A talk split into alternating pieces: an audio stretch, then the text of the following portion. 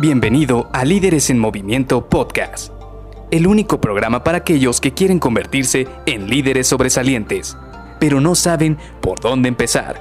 Te revelaremos los secretos mejor guardados que te ayudarán a triplicar los resultados de tu equipo.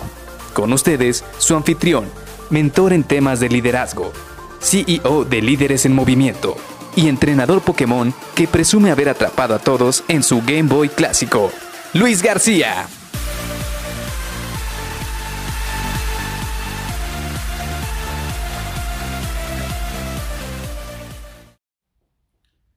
Las crisis también se pueden anticipar.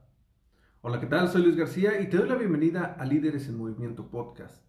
Hoy quisiera que platicáramos precisamente de las crisis, de esos grandes problemas, de esas grandes situaciones y adversidades que a veces nos ocurren en nuestro ambiente laboral. Hoy vamos a platicar del ambiente laboral precisamente porque, te voy a ser sincero, hace poco estuvimos nuevamente en una crisis dentro de la organización donde estaba y una de las preguntas que salieron fue, ¿en algún momento pudimos anticipar esta crisis?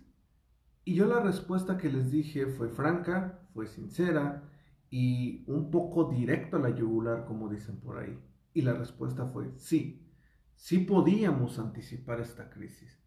Y yo les empecé a decir bajo qué fundamentos, bajo qué información nos fue pues dando prácticamente nuestros clientes, nuestros proveedores y todo lo que había alrededor, incluso internamente, que nos ayudaba a poder anticipar que iba a ocurrir una crisis. Pero oh sorpresa, la verdad es que a pesar de que estaban todas estas señales y a pesar de que se había pues digámoslo de alguna manera, notificado de una manera buena, no se le había dado el seguimiento como tal para evitar que se convirtiera en una crisis. Y aquí va el tema. Si bien es cierto, podemos atender a las señales tanto de nuestros clientes, proveedores, señales internas, de nuestros colaboradores, de que se aproxima una crisis. Y tú has estado en esta situación, la verdad es que no tienes que decir que no.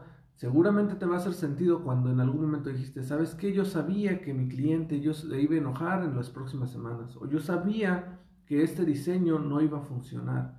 O yo sabía que si le comprábamos este proveedor íbamos a tener este problema. O yo sabía que si embarcábamos de esta manera iba a ocurrir un problema en el camino. Todas estas cosas que han pasado alguna vez por tu mente, todos estos pequeños clics, en algún momento ocurrieron. Pero Aquí viene la situación, ¿cómo puedes atender esto? Si bien lo que mucha gente hace es lo notifica, le avisa un superior, le avisa un gerente o simple y sencillamente toma el riesgo. Yo te voy a ser sincero, yo también muchas veces he tenido que tomar el riesgo.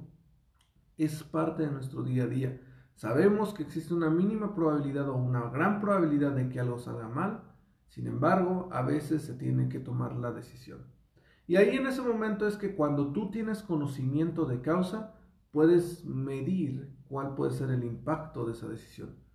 Pero cuando no tienes conocimiento de causa, cuando no sabes de este problema, cuando no tienes bien dimensionado cuál va a ser la crisis o cuál va a ser el problema que puedes tener enfrente, ahí es cuando ocurren los verdaderos problemas. Ahí es cuando no sabes cómo vas a tener que aterrizar una buena solución. Y ahí es donde nacen las crisis. Ahí es donde una pequeña suposición que alguien tuvo de que algo pudo fallar no se dimensionó correctamente y al final terminó convirtiéndose en un gran problema o una gran adversidad que tienen por, enfrente a nivel organizacional.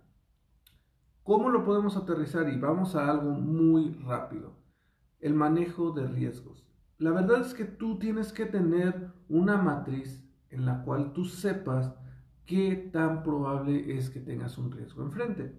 Por ejemplo, que se vaya a caer un embarque, que vaya a chocar un camión, que traía todos, las, este, todos los bienes que ibas transportando, que no vaya a haber energía eléctrica dentro de la organización. Todos estos riesgos tienen que estar en una matriz de riesgos y tienes que evaluar qué tan probable es que vayan a ocurrir. Lo segundo que tienes que evaluar es cuál es el impacto. Si eso ocurre, ¿cómo va a impactar a la organización? ¿Cómo va a impactar al trabajo de los demás? ¿Cómo va a impactar en los entregables con tu cliente? Y por último, ¿Cuál es la contramedida? ¿Cuál es el plan B?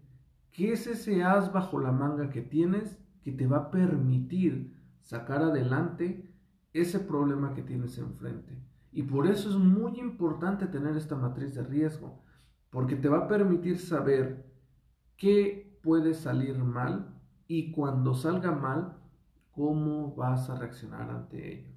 Y esta es una herramienta muy sencilla de hacer, así tal cual como yo te la fui dictando con esos tres puntos, prácticamente cuál es el riesgo, cuál es el problema que puede ocurrir, cuál es el impacto que puede tener este problema, cuáles son este, las medidas que tú vas a tener y qué tan probable es que ocurra este problema. Con esas tres dimensiones, tú vas a poder saber cómo reaccionar ante estas crisis. Así que te dejo esto para que lo cheques, lo analices y seguramente si lo aplicas a partir del día de mañana, si llega a ocurrir otra crisis, probablemente es algo que no pudiste ver en tu análisis de riesgo o que no dimensionaste correctamente, pero ahí ya vendrán las lecciones aprendidas y de eso hablaremos durante la semana. Así que nos vemos el día de mañana. Bye bye.